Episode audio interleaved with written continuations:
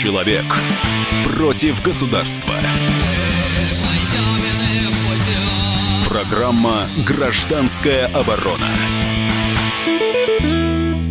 Микрофон обозреватель комсомолки Владимир Варсобин. Мы сегодня будем говорить, конечно, о 2 мая 2014 года, об этом страшном дне, который случилось э, в Одессе. Там э, заживо сгорели десятки э, невинных людей. Мы сегодня будем обсуждать, как вот та версия, которую мы э, сейчас свято верим, большинство наших слушателей вот знают эту версию, как она, действительно ли она верна, действительно состыкуется с теми событиями, которые произошло. А у нас в студии Юрий Владимирович Кот, э, президент Ассоциации развития публичной дипломатии будущей страны. Э, Юрий Владимирович эмигрировал из Украины по идеологическим причинам в свое время. Вы работали там, в том числе и журналистом, если не ошибаюсь, да? Да, добрый вечер. Ну, в том числе и журналистом, чем, кем только не работал. Ну, прежде всего, в медиа и в шоу-бизнесе. Я был в Одессе через год после этого Э, этого ужаса, я общался с очевидцами, тогда ну, попытался провести свое маленькое расследование. Но я расскажу об этом позже. Вот что для вас э, вот эта трагедия в Одессе, это, это что? Один называет это геноцидом, тех, кто хотел быть с Россией. Да? Другие говорят, что это на самом деле ценой этих, этих жертв э, было предотвращен Донецк. То есть, чтобы Одесса не запылала, пришлось, значит, усмирить вот это, как называют, ватников, да? Вот это я просто цитирую тех, кто пишет в блогах с украинской да, который называют сегодняшний день днем Мангала, да, о жареных Но, колорадах говорят, об там, этих вы говорите. Там, да? там, да, там вообще люди не стесняются в выражениях, что стоит, кстати, с другой стороны. Ну, людьми сложно их называть, честно говоря. Да, там, там про свиней говорят, про сало эти говорят. Ну, в общем, там лучше не погружаться. Дескать, это была, по сути, жертва ради спокойствия Одессы. И, кстати говоря, когда я общался с одесситами, они очень боятся повторения Донецка. Ну, если говорить, а, я просто не совсем понял, вы говорите, говорили, что в первом варианте это а, те, которые хотят быть с Россией, что имеется в виду, быть были... с Россией. Это значит стать частью России, вы имеете в виду, или а, говорите о дружбе Украины с Россией? Но Куликову Помогите поле... мне помочь. Куликову поле за что стояло? Куликово поле стояло за то, чтобы второй э, язык был русским. Угу. Куликов э, потом говорила о федерализации Куликова поля и говорила о дружбе с Россией. Не говорила тогда Куликово поле о том, чтобы Одесса стала русским городом. Кстати, я вам напомню, что и Донецк, и когда проводил, я, ну, я имею в виду частью России. Да. А, кстати, и Донецк, когда проводил референдум а, в Донбассе, тоже не говорил о том, чтобы стать частью России. Они говорили точно то же самое, что и Одесса. Мы хотим статус русского языка, как второй государственный, мы хотим федерализации.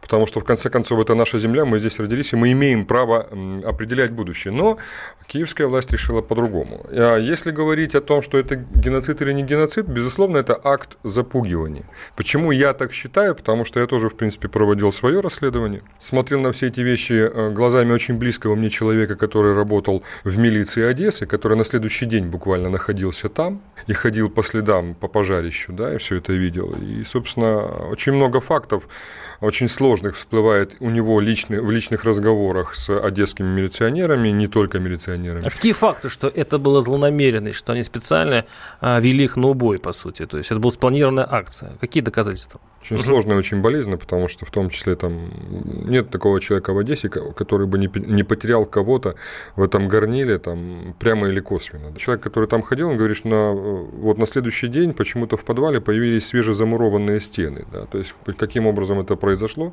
Мало того, есть факты, что потом ночью там подъезжали какие-то машины и что-то вывозили.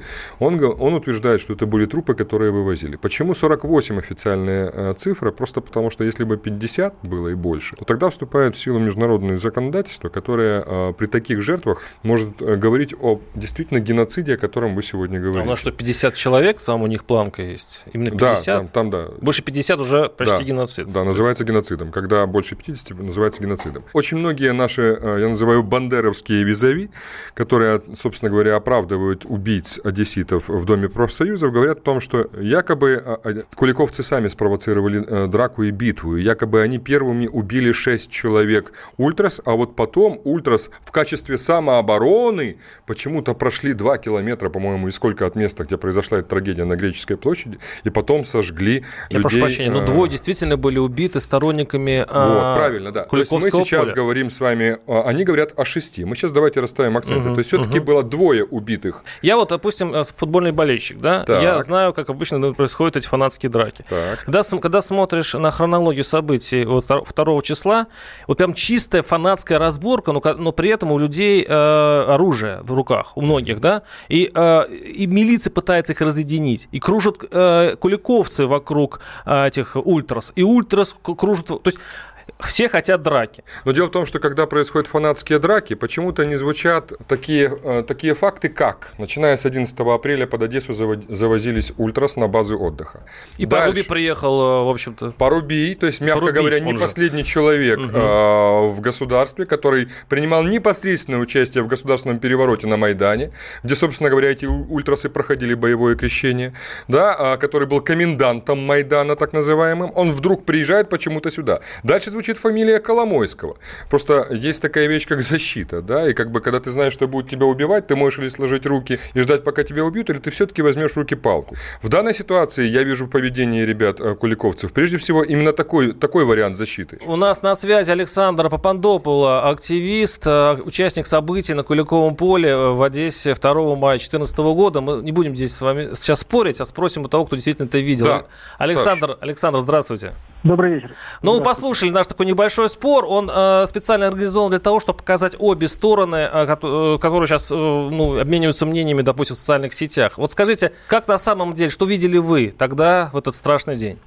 Я был на Куликовом поле. То есть, а в Доме профсоюза вы были, 1 мая, да, Доме профсоюза. Расскажите, пожалуйста, как это было?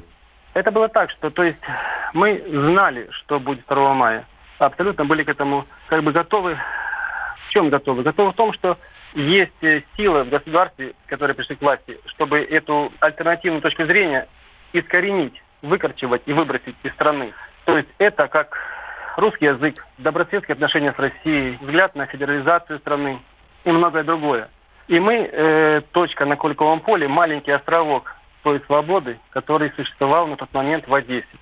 И мы уже и первое, и раньше знали, что этот островок как кость в горле у хунты – незаконно пришедшие к власти. И рано или поздно они придут его сносить. Во время вот этого ж, э, поджога э, Дома профсоюзов вы находились на крыше, да? Вот этого дома? Ну, это уже, это уже был как бы финал всего. То есть сам дым, сама ситуация невыносимая, она вывела, как бы организм сам вывел на крышу. Как так, кто поджег все-таки Дом профсоюзов? Это очевидно было. Это и кадры видео показывают, что то есть мы вошли в Дом профсоюзов в крайней, в крайней необходимости. Мы не могли уже оборонять тот островок. И мы вошли, забаррикадировались, и были тут же мгновенно подброшены горящие скаты, разбитые стекла, к нам летели прямо вовнутрь, в ту баррикаду, которую мы забаррикадировались. Внутри в нее влетели коктейли Молотова и подошли именно ту баррикаду, которую мы были забаррикадированы. Саша, а вот такой вопрос. Э, а почему, ведь ну, в любом здании предусмотрена пожарная безопасность, шланги, бронзбойты, вода. Почему вы не потушили этот пожар своими, своими руками? Дело в том, что мы все как бы люди были организованы, и тоже построила команда, то есть тушить. С правой стороны был первый гидрант, он буквально был в 7-8 метрах. То есть тут же его от, отмотали, подсоединили, открыли, вода не последовала, воды не было. Это потом на следующих уже этажах увидели, что мало того, что они были еще порезаны, но воды просто здание было отключено от подачи. Мало того, еще и пожарные машины не, не, не смогли доехать, потому что радикалы их не ну, пускали. Ну, пожарные машины, там вообще была интересная история, там это вообще удивительно было. Внутреннего двора, там происходили самые интересные события, мы-то с крыши это все увидели. Там люди, которые падали туда, там их никто не спасал. Там были вот те 40, которые именно, видимо, были заточены под тот беспредел э, ненависти и жестокости, То есть они добивали, да? в полной мере. Добивали, добивали, реально добивали. Мы видели с крыши. Сейчас очень сложный вопрос будет, э, может быть, даже вам неприятный. Скажите, пожалуйста, если эти, эти э, силовые бригады Куликова поля были для защиты, зачем э, они ушли с Куликова поля, они держали бы оборону там, но зачем они, получается, начали нападать на колонну, значит, фанатов и пристрелили пару человек? Если бы не было вот этой э, провокации, может быть, и не было всего э, этой трагедии. Вот есть такой вариант? Я думаю, вариант один. Вариант, э, вариант э, денег. Что-то, что-то... Это была действительно некая договоренность, кто-то что-то, сценарий, он этап за этапом развивался. Это был Александр Папандопол, активист, участник событий на Куликовом поле в Одессе 2 мая 2014 года. Ну, можно тоже прокомментирую. Дело в том, что сейчас вот после разговора с непосредственным участником этих событий, я думаю, что вариант, наверное, должно остаться меньше людей, которые сомневаются, что это была запланированная акция. На самом деле, когда ты знаешь, что тебя будут убивать, а, лично я возьму в руки палку. Я думаю, что и вы точно так же Правильно, это сделаете. но я буду стоять и охранять что-нибудь, а, а не где бегать, у тебя, а а где за у теми, тебя гарантия, что рядом с тобой не будет стоять провокатор, который у тебя из-за спины выстрелит, чтобы потом тебя убили? Где у тебя такая гарантия? Да, это... Я был много раз на Байданах, Ну я... вот. гарантий нет никаких. Прервемся на небольшой блок рекламы, подсоединяйтесь к нашему разговору, будем делать выводы. Программа «Гражданская оборона». Ведущие на радио «Комсомольская правда» сдержанные и невозмутимые. Но из любого правила есть исключение. Дай по морде мне. Встань и дай. Хочешь, Что за стекло хочешь? такое? Давай. Вот он говно в эфир кидает. Я- Ты несешь какую-то хрень. Мы расстреляем его из водяных пистолетов мочой. Самый горячий парень радиостанции в прямом эфире. Исключение из правил с Максимом Шевченко. Слушайте по вторникам с 8 вечера по московскому времени. Человек против государства. Программа «Гражданская оборона». Микрофон обозреватель комсомолки Владимир Варсобин. Сегодня говорим о годовщине страшной трагедии на Куликовом поле. Это поле вокруг а, Дома профсоюзов, где были сожжены заживо 48 человек. Э, Ну, по, по официальной. По офи- по официальной, а кто знает, сколько там. Ну, по большому счету, следствие так и не закончено.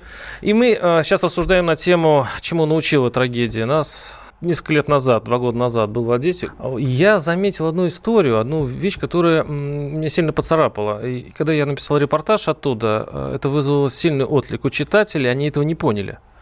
Дело в том, что Одесса в большинстве своем не сильно поддерживает тех, кто был на Куликовом поле. И расценивает это... Никак не расценивает. Они вообще... Им все равно. Вот это ощущение «моя хата с краю», вот это чисто одесская э, философия, которую я, я вот просто с кожей почувствовал. То есть были люди, конечно, которые политически заряжены, они э, говорят или за тех, или против тех, но большинство совершенно нейтрально. Они, они... Я почему начал говорить о драке футбольных фанатов? Это примерно как какой-нибудь человек с пятого этажа смотрит, как э, бьются хулиганы во дворе, значит, там приезжает скорая, кого-то там забрасывают машину, уезжает, и он забывает через 15 минут об этом. Вот это я почувствовал в Одессе. Почему? И, может быть, я не прав. Ну, знаете, Мор- как говорят в Одессе, это две большие разницы. Все-таки Одесса это практически город-миллионник. Вряд ли вы, я не знаю, сколько времени вы провели в Одессе, но вряд ли вы пообщались даже более чем с тысячей людей за это время. Надо просто тоже понимать менталитет людей, которые живут там.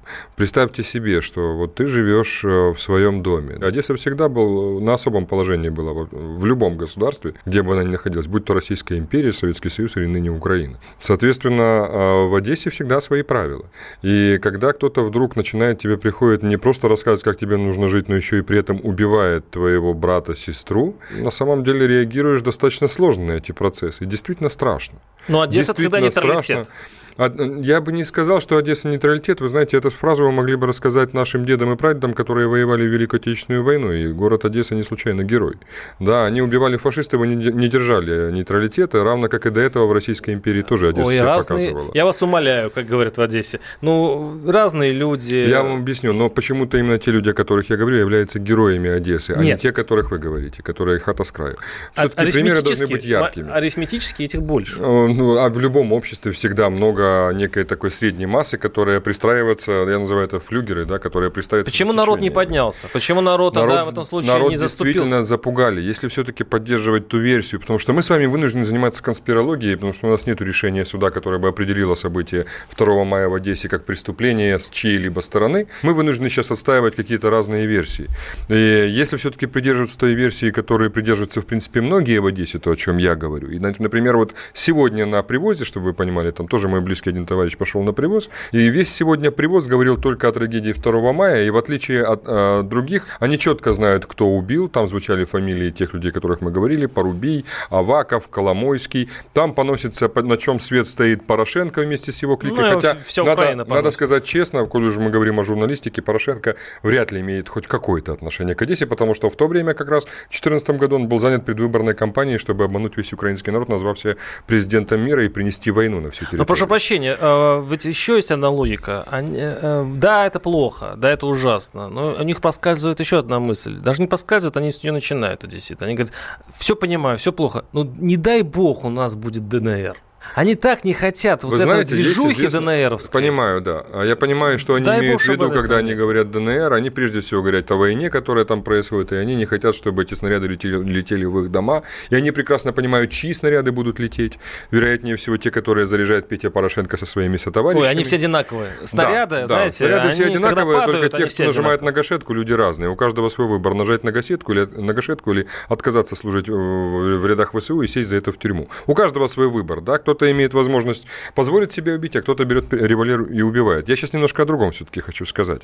Дело в том, что, конечно же, в Одессе есть такие люди, как, которые говорят, ой, В, не надо нам ДНР, ничего. Но э, есть известная фраза, выбирая между войном, войной и позором позор, ты получаешь и войну, и позор. Вы к ним сейчас сегодня, обращаетесь, я чувствую. Безусловно, конечно. Угу. Дело в том, что война сегодня идет по всей Украине. Она, может быть, не идет в такой открытой форме, но она идет между властью и украинским народом, потому что власть уничтожает украинский народ. Вот, кстати, вот мы сегодня с вами начинали говорить говорить о госперевороте, так вот, прозвучало обвинение в том, что непосредственно Поросюк, есть такой одиозный так называемый депутат, один из радикалов, участвовал в расстреле Небесной Сотни.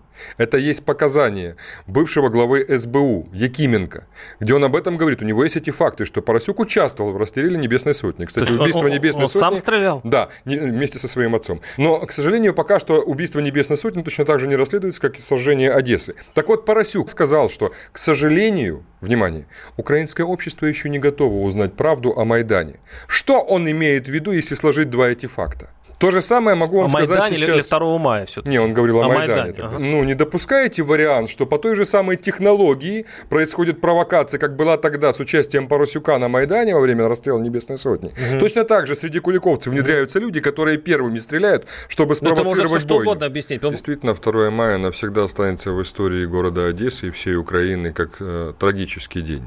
Потому что, э, ну, так или иначе, это вот была та, та точка, тот Рубикон, через который предстояло кому-то перешагнуть или не перешагивать, предстояло кому-то смириться и молчать. Но на самом деле, кстати, вот вы сейчас начали разговор э, по поводу того, что там ну, Одесса там сбоку все. На самом деле, очень многие люди нас, э, очень долго приходили в себя, действительно, и до сих пор осознавали, как такое в принципе возможно. Как может человек, а ведь там же надо положить руку на сердце сказать, не только участвовали ультрасы из Днепропетровска и все остальные радикалы, там были и одесситы, и которые разливали. Много. Как может человек, с которым ты вчера еще играл в одной песочнице, учился в одной школе, ваши родители дружили, вы в принципе могли там встречаться, влюбляться, девушки, мальчики, а сегодня этот человек становится и тебя убивает только потому, что ты думаешь по-другому.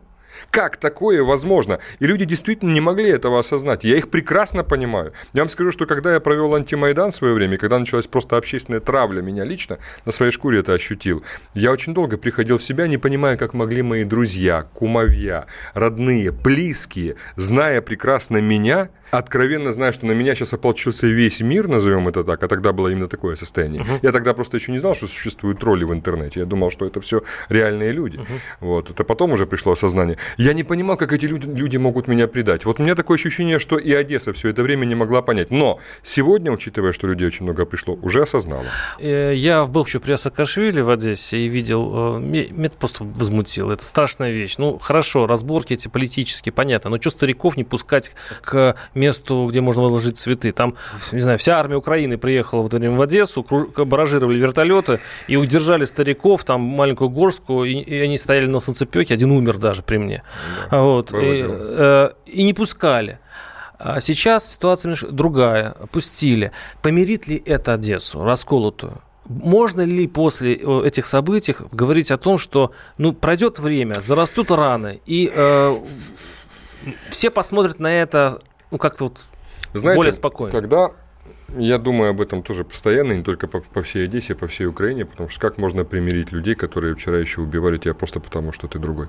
Ну, убивали я... там 3-4 человека, ну даже Слушайте, ну, какая разница? Вы Но, это Бойтесь, говорит, безразличных, именно с их молчаливого согласия совершают самые великие ужасы на свете. Да, мы все это тоже а знаем. А вы не это, это проявление их. безразличия. Вы про... и даже те, кто Нет, не убивал. дело не обо мне. Я говорю, как, как сложить в этой ситуации ситуацию, э, вернее, вот, чтобы мы потом как, каким-то образом дальше, дальше начали жить вместе. Угу. Украина уже проходила период гражданского противостояния сто лет назад.